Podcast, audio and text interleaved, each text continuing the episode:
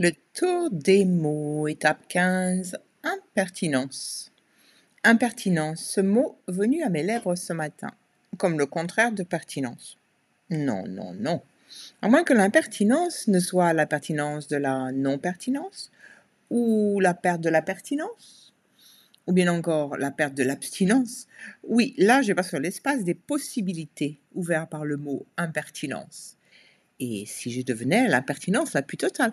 Et si nous le devenions tous